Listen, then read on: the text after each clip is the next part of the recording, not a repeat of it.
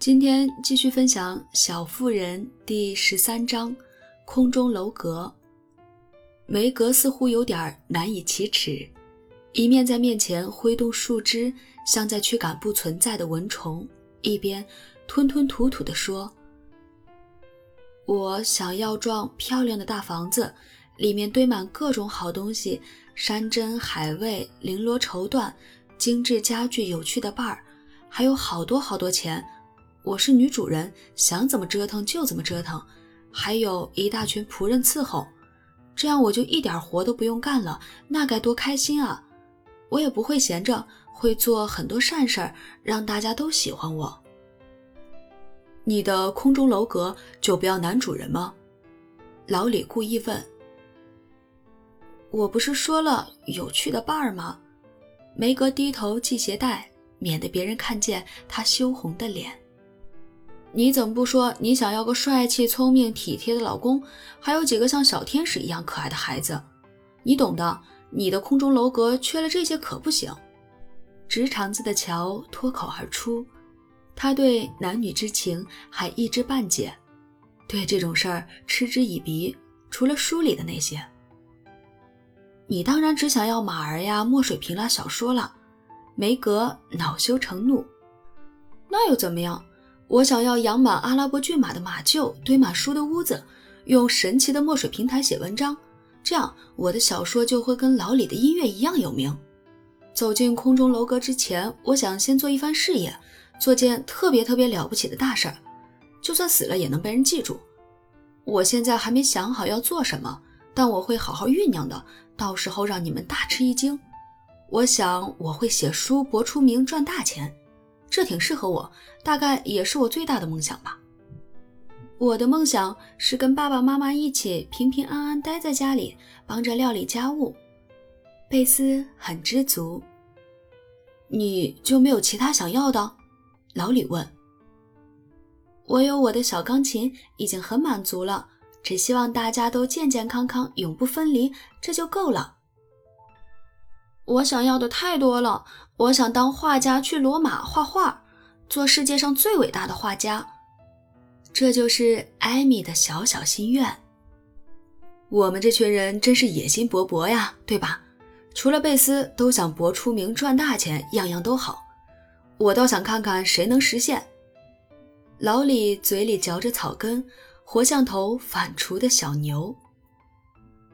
我已经有空中楼阁的钥匙了，但能不能打开大门还不一定。乔神神秘秘地说：“我也有钥匙，但不能用。该死的大学！”老李嘟囔着，郁闷地叹了一口气。“这是我的钥匙。”艾米晃了晃手里的笔。“我就没有。”梅格一脸凄惨。“不对，你有。”老李马上说。“在哪儿呀？”“在你脸上呀。”“别胡说，那有什么用？”等着瞧吧，他会给你带来好东西。老李想起自己掌握的一个小秘密，不由得笑了起来。梅格藏在树枝后面的脸刷的红了，但他什么也没说，只是一脸期盼的望着河对面，跟布鲁克先生讲骑士故事的时候一个样。要是十年后我们还在，一定要碰个头，看看有几个人实现了梦想。或者离梦想比现在近了多少？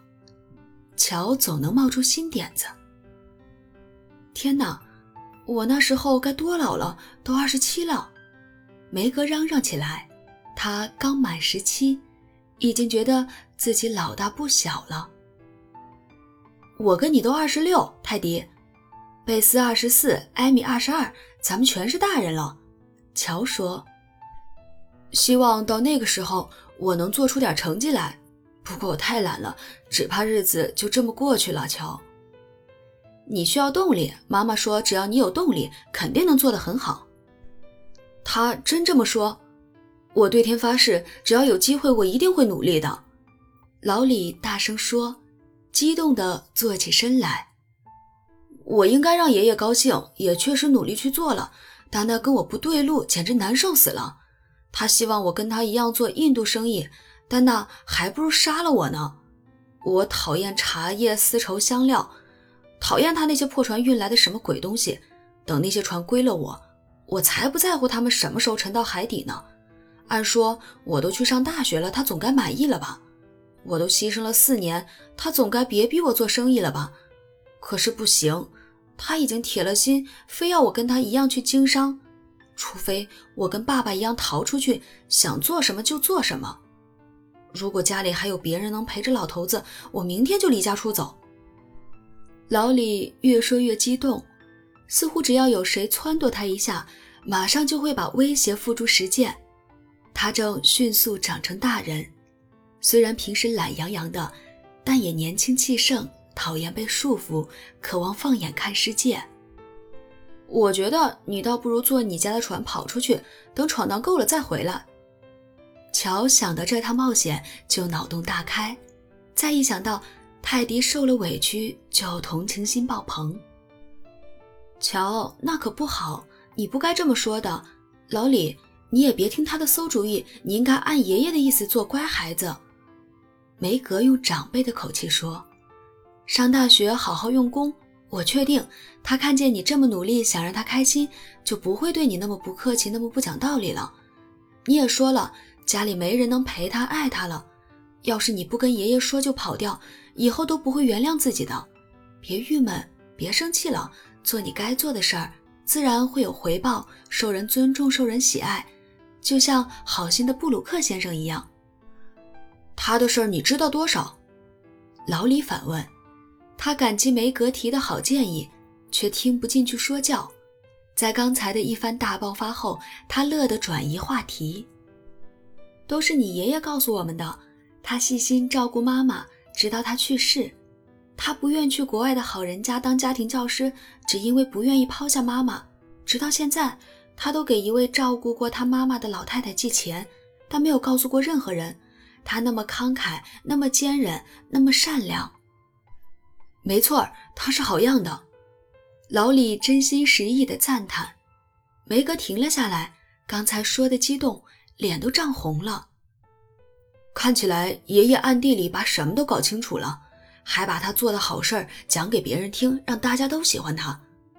布鲁克不明白你妈妈为什么对他那么好，经常请他跟我一起去做客，还那么热情款待。他觉得他完美无缺，成天把他挂在嘴边，还把你们姐妹几个夸成了花。瞧好了，要是我梦想成真，肯定会为他做点什么的。倒不如从现在开始，别老是惹他生气。梅格一针见血。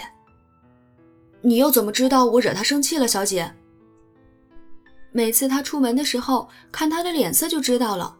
要是你表现好，他就一脸满足，走起路来都轻快；要是你惹麻烦了，他就一脸严肃，走得慢腾腾，像是要掉头回去把工作做做好。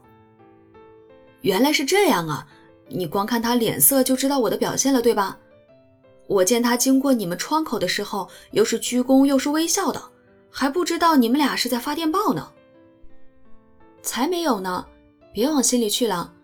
哦，对了，我说的这些你可别告诉他呀。我只是想表示我很关心你，这才说出来的。我们在这里说的全是秘密，你懂的。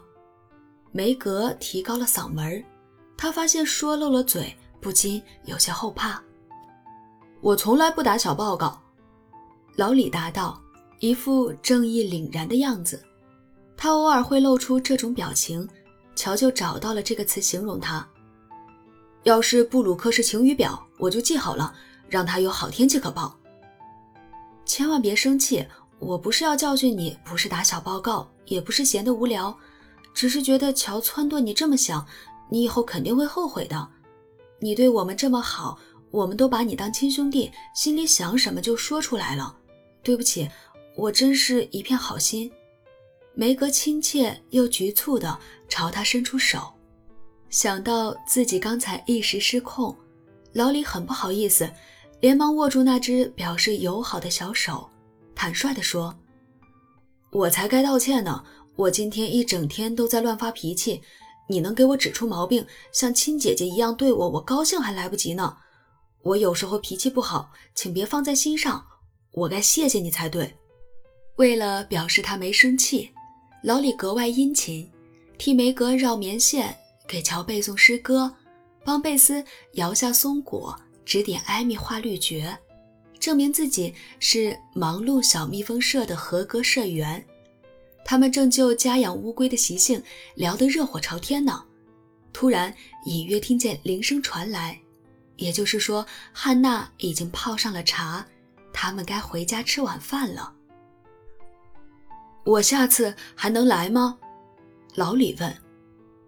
当然了，只要你像学校里对男孩的要求那样，好好学习，天天向上。梅格笑着说：“我会努力的。”那就来吧，我会教你打毛线，像苏格兰男人那样，前线正缺袜子呢。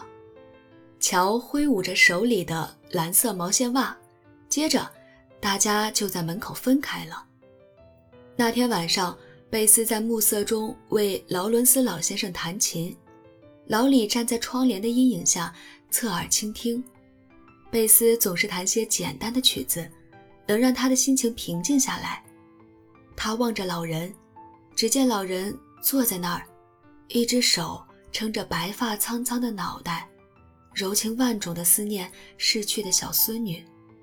老李想起下午的谈话。决定心甘情愿地做出牺牲，对自己说：“我会放弃我的空中楼阁，只要爷爷需要我，我就好好陪着他，因为如今他身边只剩下我了。”